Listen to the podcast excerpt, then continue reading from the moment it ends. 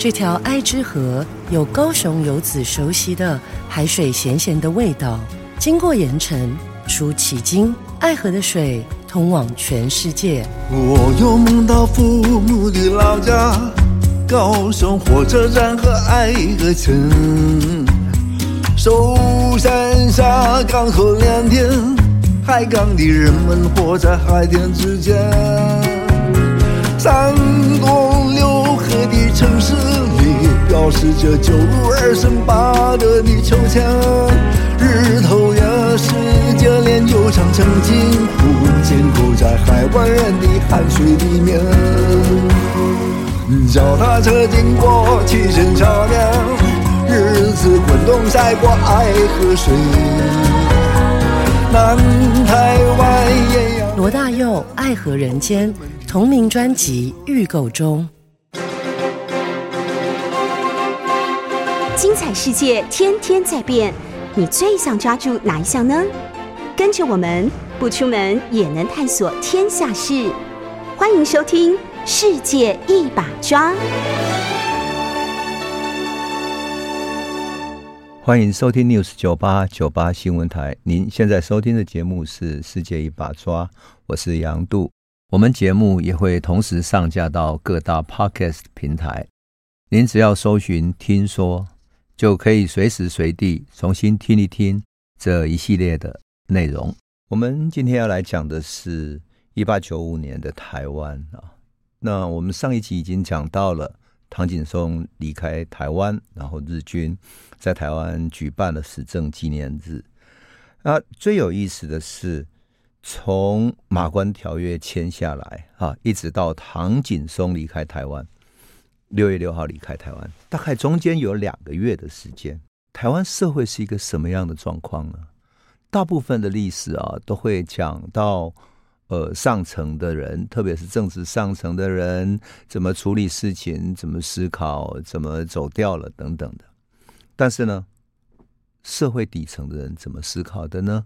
那时候的社会情况会是怎么样？特别是在政权轮替的时候，是什么样的一种状况？那为什么特别要讲这个？因为其实台湾人啊，面对好几次的这种政权的改变，嗯，一六八一年的时候啊，就是呃，郑克爽他们被施琅打败投降了，那是一个时代，是政权轮替。当然，更早之前还有荷兰嘛，哈，被郑成功所打败。后来，当然清朝时期一直到一八九五年换成了日本人进来，而。一九四五年，日本战败，台湾光复了，换国民政府来接收。所以一次又一次的这种政权轮替，其实对台湾人来讲，那是什么样的感觉呢？就是一般寻常的百姓看到这样政权的改变，那是什么感觉呢？那政权轮替的时候，那种时代的社会面貌会是怎么样呢？我觉得特别有意思。为什么？因为我们也看见了哈，当政权要改变的时候，呃，许多。老百姓会自己去找生路、找出路。像比如说，呃，俄国攻打乌克兰的时候，那么乌克兰的一个海港叫敖德萨哈，敖德萨呢是一个很重要的军港，是在旧俄时期哈，一个呃俄国的皇帝啊，把它建为一个军港，然后许许多多的这些文明来这个海港上面交汇啊。来这里交汇，它是一个商港，也是一个军港。那么，许多交汇的文明就留下了很多艺术作品，来自于雕塑作家，比如说普希金在这里有一个纪念馆啊啊，画家康定斯基在敖德萨港也有一个纪念馆。那为什么特别讲到这个？因为在一月二十五号的时候，就是二零二三年一月二十五号的时候，联合国教科文组织通过了呃。内部的会议把它列入世界文化遗产名录里面，就这个港口的敖德萨的老城区，因为它是很多文明交汇的地方，有很多美术馆啊、博物馆啊等等。那么就在这个时期啊，有一个媒体去访问了敖德萨美术馆的馆长，他已经带他一岁的儿子流亡到保加利亚，他就很感伤，他说。联合国这样的时候通过了也没什么用，因为我们的美术馆已经关起来了。美术馆像我的儿子一样，可是我还有一个一岁的儿子，我只能够保住一个儿子，所以我必须流亡出来。这个就是老百姓真正的心声。他也喜欢那里的古文明，也喜欢这一个城市，也爱这一片土地，爱这个港口，爱这个老城区，爱这些古老的艺术。可是他还要保住他的儿子，这个就是一个寻常百姓的感受。那我今天就想要讲，从一个台湾平民百姓的视野去看，一八九五年那到底是什么感觉？因为历史很少是从平民的感受去思考的。那么，我们来看看在那个时代里面呢，会是怎么样？对老百姓来讲，哈，他就是变天了啊，变天了，然后皇帝要换人，上层要换人了。可是老百姓呢，还是要过生活，因为他也走不了。该种地的农民要种地，该在菜市场卖菜、打仓买菜，该过的日子还要过。那么换的是这些文武百官，街道上的士兵也会换了。那么抽税的人要换了，可是官员变了，皇帝也变了，国旗换了，这些都是真的。可是生活还是真实的要过，生命还是要活着，所以。有一些人当然在一八九五年的时候就离开，因为日本人给台湾一个政策，就是说两年之内你可以选择你要居住的地方，你要住到比如说回到厦门、回到泉州或者回到哪里去住都可以啊。那么你选择就可以了，反正这两年的时间给你选择。你如果要留在台湾，两年后你就换成日本国籍，这是确定的。但是如果你要走也可以，现在这两年内走，所以。有许多原来到台湾来啊、做生意的或者开垦的地主等等的，就回到大陆去。那像比如说雾峰林家就拆成两边，一边是想要回去大陆的啊，那一边是想要留下来在雾峰林家的。所以林献堂后来呃从事文化协会文化运动、文化启蒙运动的林献堂，他就留在台湾，他是整个家族。那么另外一房的家族就回到大陆去哈。所以这个就是一个个人的选择，这是一个。第二个呢，我觉得台湾在这个政选的过程里面，有一种很特别的事情是什么？是乡土认同跟国族认同。台湾有一种很特别的意思是，认同的是郑成功，是明朝。那对于清朝，特别是特别是清朝来的官员，那种认同度是很低的。他依旧觉得。你是异族来统治汉族的世界，所以你说到了孙中山的时期还在反清复明哈之外呢，他要说驱除鞑虏恢复中华，所以你要知道这些汉族的传统意识是非常强烈的。因此，台湾人特别是因为有郑成功、郑芝龙这样的一个传统，所以汉族认同特别的强烈。那你说他认同的是清朝的朝廷？还是唐山，还是福建，还是家乡，是一个乡土的认同，是一个家乡的认同，还是一个国族的认同呢？他认同的难道是清朝吗？那么孙中山要想要推翻的韃虏，就是满清这个这个族群，所以你没有办法把这里面的呃乡土认同跟国族认同做一个很清楚的界定，但是这种乡土认同。投射在现实的生存里面，就是人们对于自己所生存的土地的认同。所以，当日本人来要来统治台湾的时候，那种起来反抗的，特别是在台湾南部那边，实际在开垦的各个族群、各个社团、各大家族，这种认同感特别强烈，所以他们起来的反抗也特别强烈。当然，我要特别讲的就是这一次被清朝通过一个。协议就通过马关条约所出卖的这种感觉，这是台湾大概是第一次，而且它深深的种在每一个台湾人或者每个家族的意识里面，这种被出卖感啊，被被丢出去、被抛弃的感觉特别强烈。因此，我们说台湾的这些呃汉族的人哈，后来特别恨清廷，来自于。在啊，一九一五年交八年事件，在日本统治二十年之后啊，一九一五年交八年事件的时候，起来反抗的于清芳，他打着可不是要清朝或者支持清朝，而是什么？他打着的国号叫“大明慈悲国”，他依然怀念的是明朝。所以这样的一种意识啊，这样的一种嗯认同感，跟清廷是无关的。因此，我们就说，被清廷所出卖的这些台湾人，他内在里面那种强烈的嗯孤儿的感觉啊，一直留存在台湾历史里面。坦白讲，这种。被宰制的感觉，被出卖的感觉，使得台湾人有一种想要决定自己命运的意识。所以，如同我们所知道的，在台湾一九四七年二二八事件爆发的时候，你知道二二八打着的两大诉求是什么吗？两大诉求，一个是民主，一个是自治。在一九四七年啊，已经打出了要民主、要自治。所以，台湾人的意识里面有一个许许多多的。纠结的心理啊，除了被抛弃的悲情意识之外，还有一种失去母亲祖国的孤儿意识。因此，到了一九九零年代，罗大佑的歌里面还唱着一首叫做什么叫《亚细亚的孤儿》。那这种很复杂的心理啊，可不是一句说台湾意识啊如何，然后说台湾意识就是台湾人意识或者台独意识等等，不是这样子的。我觉得对于。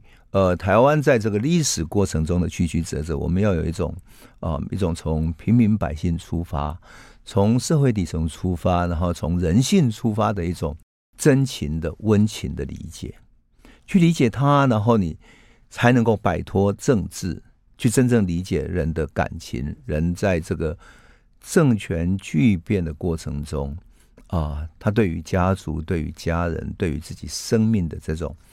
很实际的感受，感受里面，第一个要生存，第二个要照顾家人，在这个情况底下，才会想到接下来他在这个大的范围里面怎么去保护家人，于是各种战斗就开始。这个跟上层是完全不同的。那么，政权轮替过程中，政治上层的改变是真的非常实际的。为什么？因为旧的权力啊，比如说唐景崧已经走了。那么他不走也不行，因为清朝命令他必须离开，不得抵抗。而且呢，李鸿章的义子哈李经芳也在海上跟日本的台湾的首任总督华山资纪已经办了交接了，所以他不得不走啊。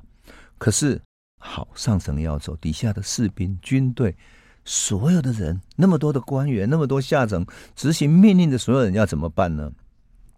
所以他们很不安嘛，他没有任何怎么处理的经验，怎么退回去的经验，完全没有安排。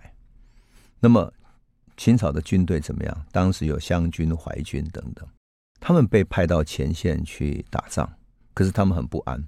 所以你知道吗？在四月二十二号，也就是马关条约签订不久，唐景崧就先要把他妈妈送回到大陆去，所以。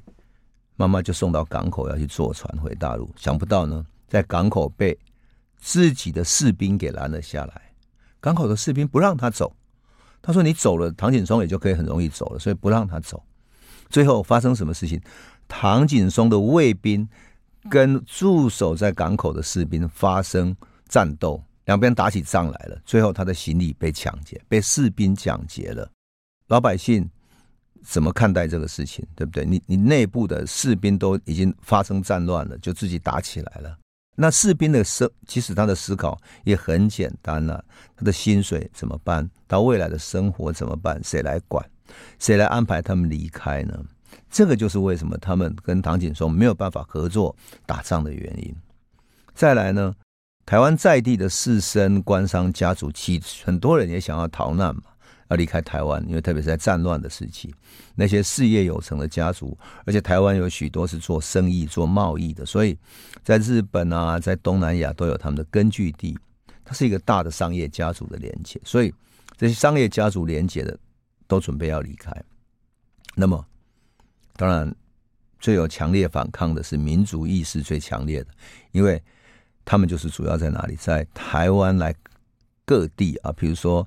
新竹、苗栗哦，往南这样子，他们到各地去开垦，开垦有成就的这些家族，这里面客家的家族也有啊，啊，闽南家族也有。那他们的感觉是说，甲午战争、朝鲜战争、辽东半岛的战争，跟台湾有什么关系？为什么最后是我被牺牲呢？为什么最后是我被出卖掉呢？更何况当时也没有什么报纸，也没有什么新闻，所以根本很少人知道这个消息。只有在正式的上层或者做商业活动的这些人，从各地的新的 news 里面所知道的。所以这就是当时最最最无奈的。但是对于民间来讲，真正想要起来反抗的是开垦有成的。那当时的历史记载里面也很有意思，就是说，其实唐景崧也曾经想要反抗，他想出了一个办法是什么？要因为我们以前讲过嘛，哈，美国、英国都对台湾的矿产，特别是煤矿，很感到兴趣。那台湾也有很好的矿产，樟脑、煤矿、茶叶、糖等等的这些专卖权利，它是可以拿来作为它的资产来谈判的。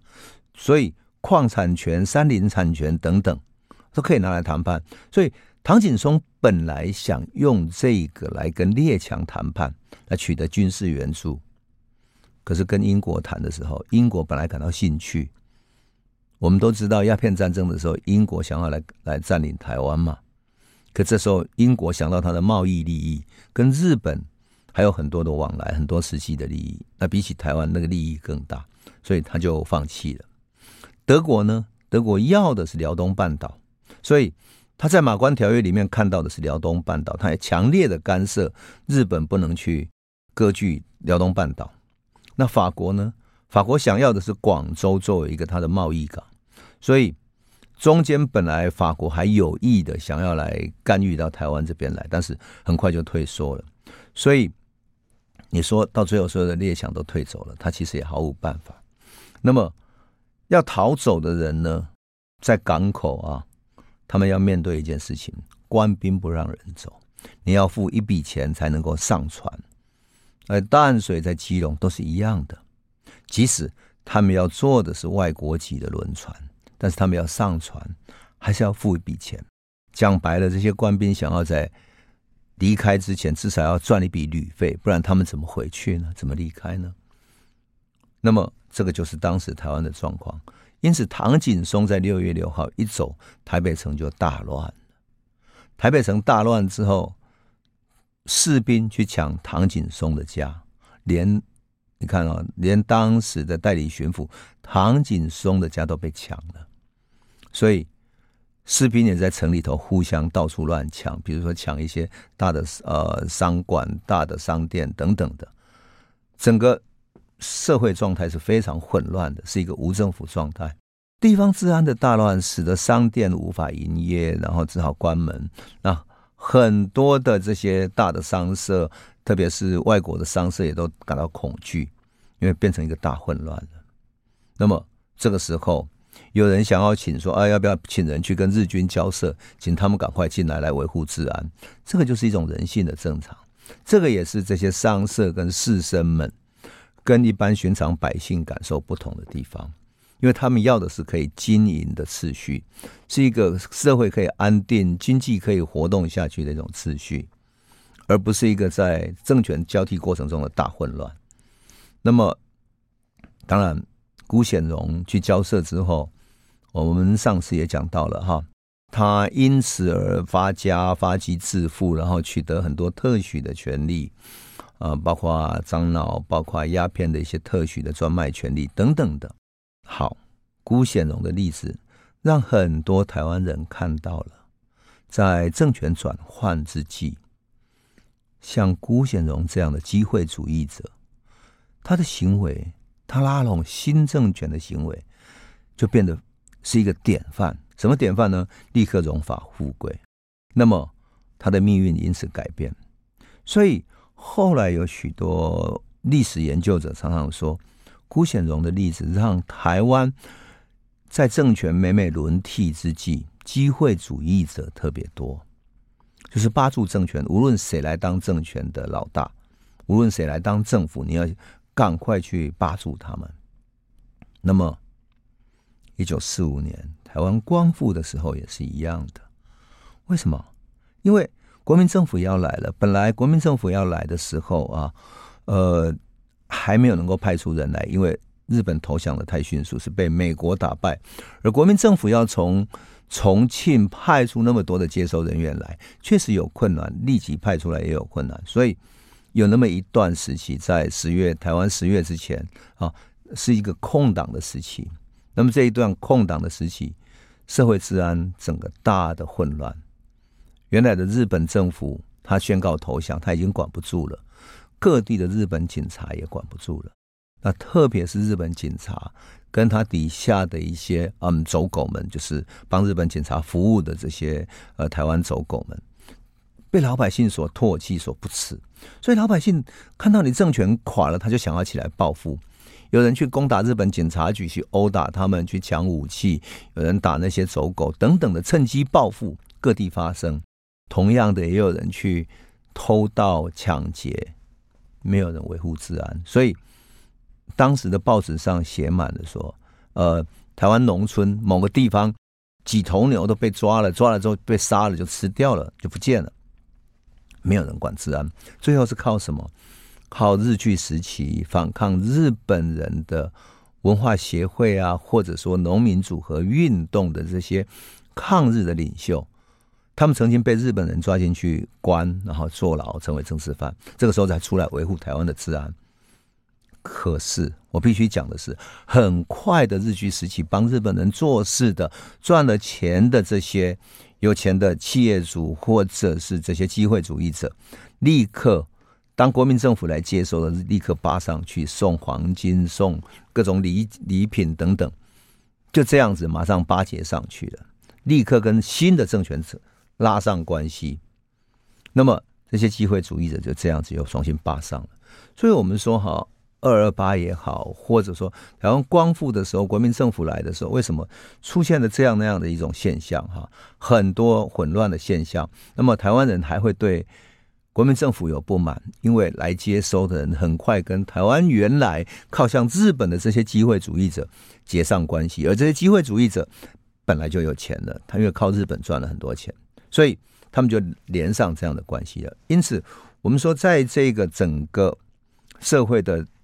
特别是在政权交替的时期，哈，社会的变化是很复杂的。我们看到人性中很多复杂的层面，各种不同的阶层、不同的反应，啊，不同的反应。那么，我们就要从人性重新去理解它，而不是说只有那么用一种嗯是与非，或者说用嗯民族主义、国族主义等等的去把它截然划分，这是很难的。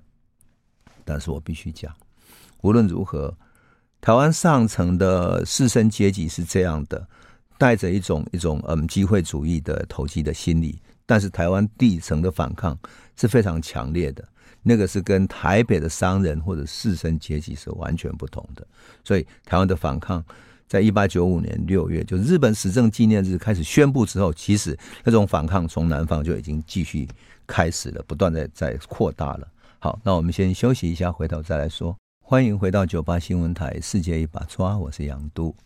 我们说六月六号，唐景崧搭上德国的商轮亚瑟号啊，从淡水逃往厦门之后，台北城就陷入一阵混乱，然后所有的抵抗就结束了。因此，很快的日本就攻进了台北城啊，办了始政纪念日。但是日本始政纪念日一办完，他没有停下来。他们的军队立刻从台北城出发，渡过了淡水河，继续挥军南下，去进攻哪里？进攻桃园跟新竹。但是桃园新竹就跟台北不一样了，这是许多农民、许多家族开垦的地方，所以一些地方的嗯开垦的地主哈，还有一些武秀才、垦户、地方头人等等的，他们早已。凝聚起来，变成一股同仇敌忾的势力了。那么客家意识里面有一个叫武汤兴，武汤兴就是苗栗铜锣人，还有新竹北埔江少族。现在这几个地方都还有他们的那种老家老宅在哈，所以你到北埔去的话，还可以看到嗯这样的一个古迹的存在，很有意思。另外呢，苗栗那边有一个头份人哈，叫徐香的人啊。他们几个人就从各个地方，从苗栗铜锣，从北埔头份等等，组织了客家的义勇军，展开了游击战。事实上，这种游击战很难打。为什么？因为他们本来就不是一个正式的部队，所以武器配备都不够。那怎么打仗呢？只有利用地形跟气候的优势来进行干扰。我们常常会说，这是一个什么？叫做竹竿挂菜刀，就电锅挂菜刀。这是一种冷兵器的方式来对付日本的强大的弹药火力。但是即使是这样，这种突击式的攻打啊，特别是游击战，在山林之间打游击战的方式，还是让日军感到非常艰辛，而且打得非常艰难。特别是在哪里，在三角涌那边，哈，龙恩浦或者分水轮等等地方，哈，日军都遭到义勇军的包围伏击。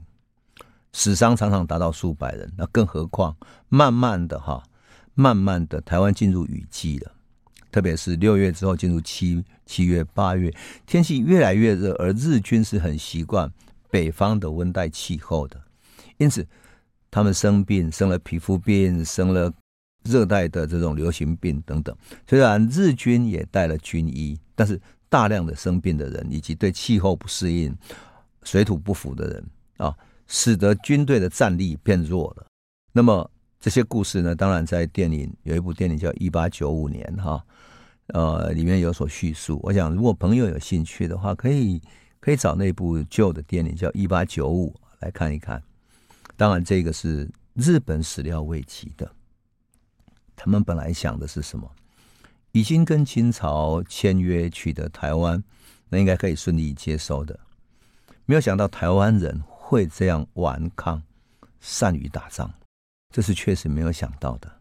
因为其实他们在大陆旅顺或者任何地方都没有遇到过这样的抵抗。大陆事实上各地没有像台湾这么善战。为什么？因为台湾过去清朝时期，我们讲过，很多次都有民变。为了处理民变的问题，也为了在比如说在我们山地开垦的时候，会跟原住民发生冲突，所以。他们会有各地的呃民兵或者各地的团练自己武装起来，因此这些民兵这些团练要自己武装起来很容易的，只是他们兵器不够现代、不够强大而已。可是要能够在利用地形啊进行顽抗，那是还是有办法的。啊，当时有一个美国的水军记者哈，叫 J.W. Davidson。他曾经说过：“说日军在台湾打了一场比在中国北方更艰苦的战争。他指的就是什么？指的就是在甲午战争的时候，日本在旅顺大连进行了大屠杀，他屠杀了五万人，死亡五万多人的这样战场里面，在街道上大屠杀，毫无抵抗的大屠杀，那跟台湾完全是不同的。所以原本日本啊。”把台湾总督府定位什么？定位是一个民政的衙门，但是碰到这种顽强抵抗以后，八月开始就宣布说进行军政、军政统治了。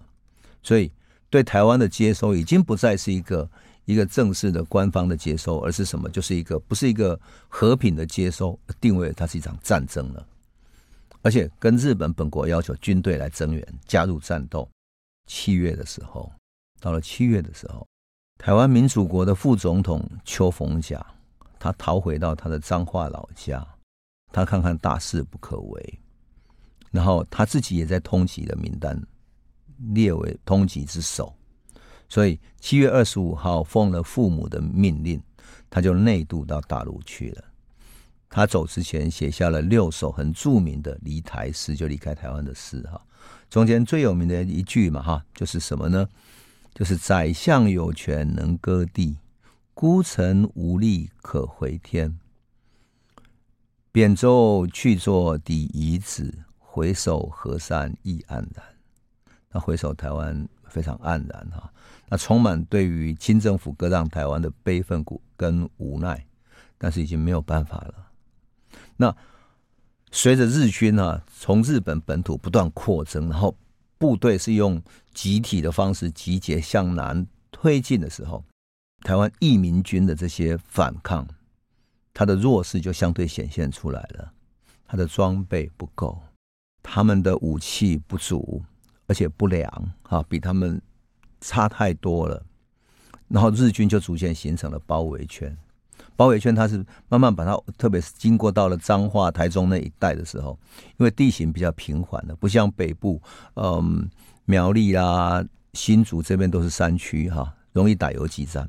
推到中部的时候，已经不好作战了，已经没有太多山地可以作战，所以他们跟把这些义军呢包围在彰化八卦山附近，啊，进行了一场乙未战争，就是一八九五年战争最大的一场正面的会战。那事实上，义军坦白讲，他们也知道说自己的武器装备不好嘛，很不适合在一个平坦的地方两边进行这种大规模的对战。你武器不好，人家拿着机关枪，你用这样单支的枪，你怎么可能打得过呢？可是没有办法，他已经逼到你必须进行会战了，否则的话，你没有地方可以退守。当然，大家也可以一哄而散，然后散到山上去继续打游击战，这也是个办法。但是义军做了一个决策，就是要跟他进行一场会战，希望用决战把他打垮。所以集结了各地的这种义军，统统把他集结过来要大会战的。可惜就是武器实在太悬殊了，他们有大炮，有机关枪，有所有的山炮等等，全部都出动了，而义军根本没有炮，没有这些东西。所以这场八卦山之役打完了之后，义军几乎是全军覆没。虽然。他们的死伤也让日军付出了一些沉重的代价，伤了元气，但是整个义军就彻底被击垮了，彻底被击垮。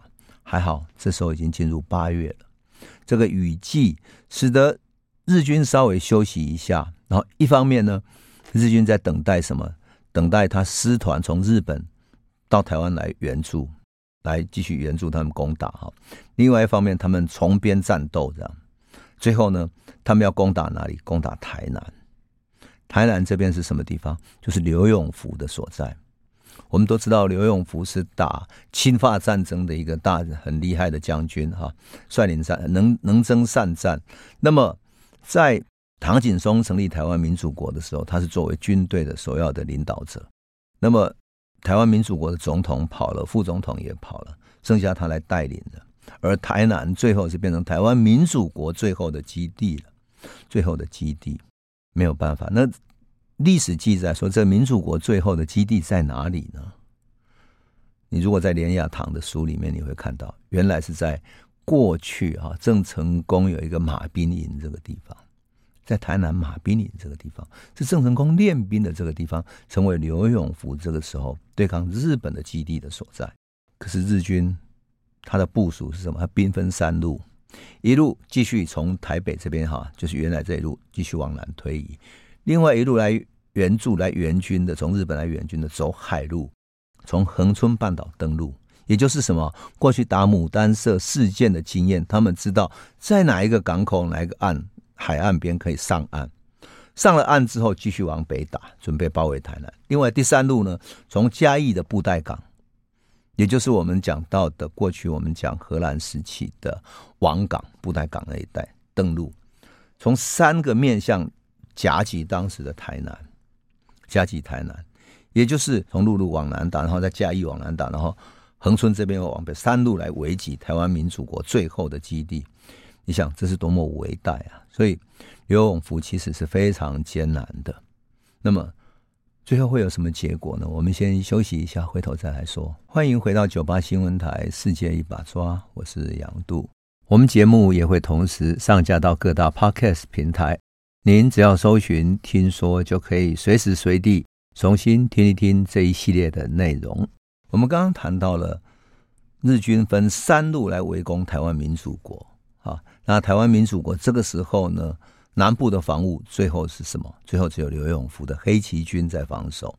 我们都知道黑旗军打过侵法战争，能征善战，所以他最后他的余众就在台南永立了本来是台湾民主国的大将军刘永福，哈，把刘永福永立成为第二任的大总统，把台湾民主国的首都迁到台南，号称他是南都，然后把总统府设在哪里？是在台南的天后宫。为了筹备军费，哈，刘永福甚至于曾经发行钞票、发行邮票，来用这个去跟民间换钱出来，否则他要养这么庞大的军队嘛。可是等到日军增派的他的混成旅、混成的第四旅团，还有第二师团哈，从嘉义布袋还有台湾屏东那边登陆以后，三方面来进攻的时候，其实刘永福的部队根本无法抵挡了。一方面我们讲过的武器配备不如人，再来呢，他士兵士气也不好了，所以很为难，很难打。这里面呢，有一个人是谁呢？呃，是胡适的父亲，叫胡铁花啊，本名叫胡传，号铁花，叫胡铁花。胡铁花本来在台东，这个时候他也回到台南了。刘永福本来希望他能够留下来继续一起作战，撑下来。可是他的身体已经生病，所以根本不能打仗了，没有办法带兵了。最后他就是让他坐船离开，回到厦门。后来很快的他就过世了，胡铁花很快就过世了。当然，刘永福在那这里能够撑的也也不久了。士气散掉以后，到了十月的时候，刘永福看大势已去了，就在十月十九号，历史记载说他乔装成为一个老妇人。抱了一只小狗，然后假装成为是一个英国的富人的样子，然后搭上英国的轮船逃亡了。那因此有一个台湾俚语叫什么？叫阿伯啊浪杠，就是形容什么？形容这种临阵脱逃的人，就说不行了啊，光跟照就是啊阿伯啊浪杠，这是台湾俚语里面常常讲的哈，当笑话讲的。据说就是来自于刘永福这个历史的一个记忆哈。好，那么台南的士绅怎么办呢？本来对抗的已经不在了嘛，所以就请巴克里牧师啊，外国人巴克里牧师跟松中间牧师跟谁，跟日本的乃木希典将军交涉，他希望引导日军不流血，和平进入台南城，不要再攻打了。所以十月二十一号，日军就由小南门进入了台南城。到这里，台湾民主国就彻底灭亡了。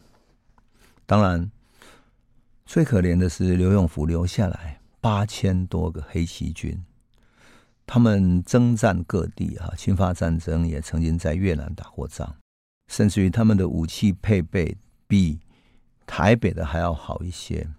可是呢，终究没有能够对抗武器最强大的日本，更何况他们的主帅已经离开了，所以大家惶惶然不知道明天要怎么办。但是他们已经没有选择了，只有向日本海军陆战队投降。那么日本的记录底下呢，因为黑旗军拒绝交付他们的财物、武器等等，所以被日军对那些反抗者进行屠杀，屠杀了一千多人。后来再把他们关押起来的时候，饥饿病死了一百一十六个人。十月二十三号。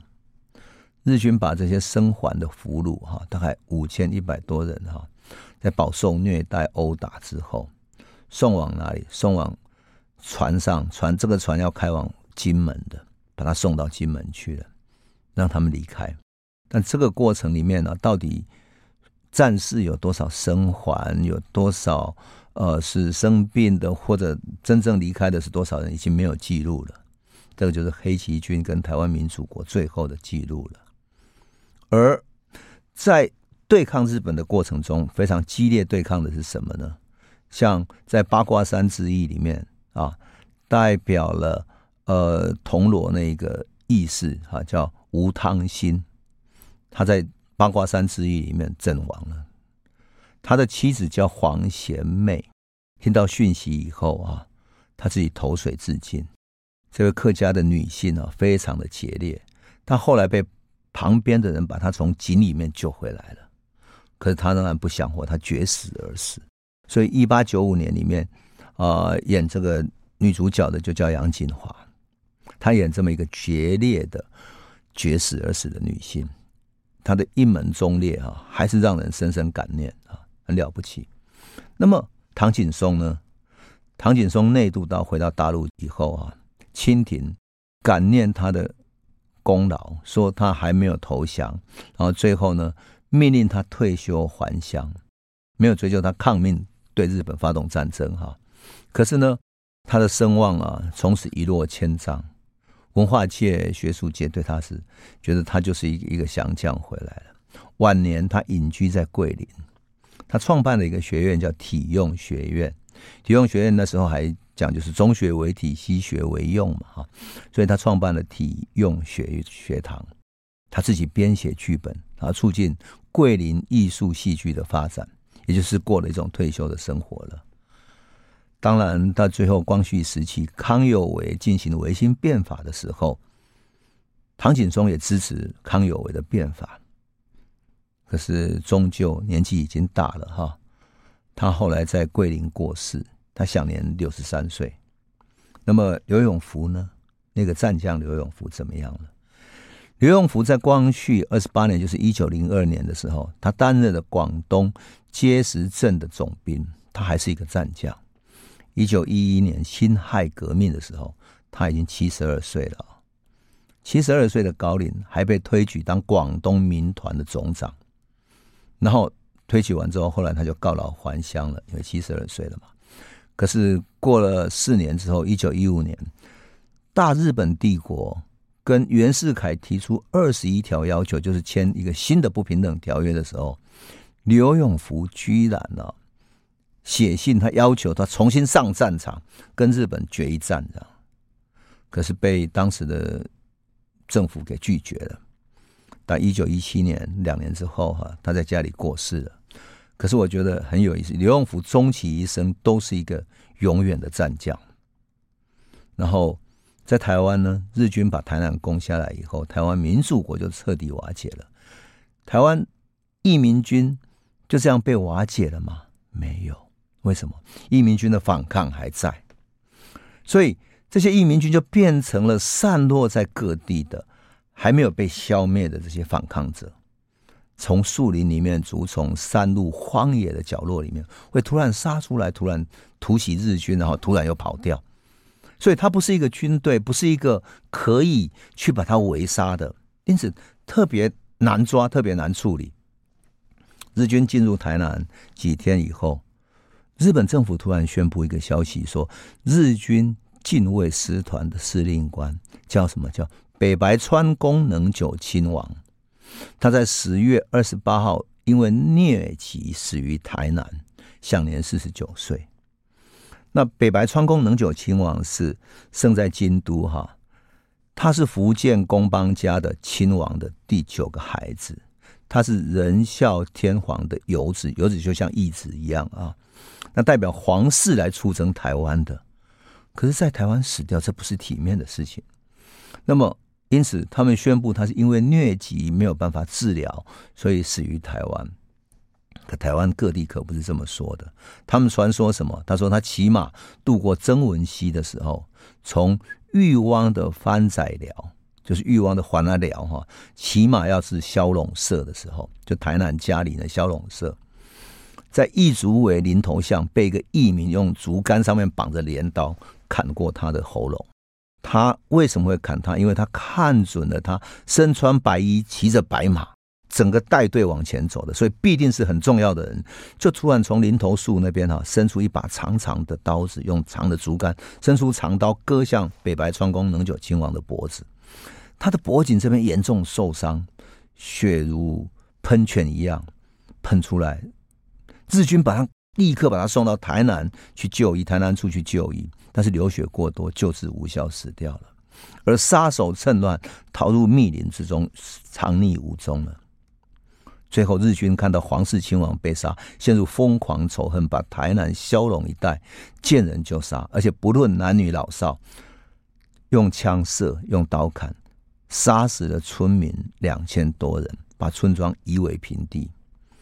事后，乡民回忆这段历史是说什么？他说：“从今天台南的省立北门农工职业学校旁边的萧陇溪，一直到文瑞桥之间，大概有四五公里的河水，全部都是血，不是河水染红，是人的血染红的。这个就是最恐怖的地方，因为那些死掉的亡灵继续在这个大地上。”有一个从法国来学习道教的外国人啊，曾经跟台湾的道士一起在萧龙社这里做法事。据那个法国的道士说，哈，当地的阴气跟战死者之多，哈，都让人感到恐怖。这个就是台湾民间对于日军的一种反抗。那事实上，台湾民间的反抗还没有结束。那至于这样的反抗会演变出什么样的结果呢？那对台湾以及台湾社会产生什么样的影响呢？那我们等到下一期再来诉说。谢谢你。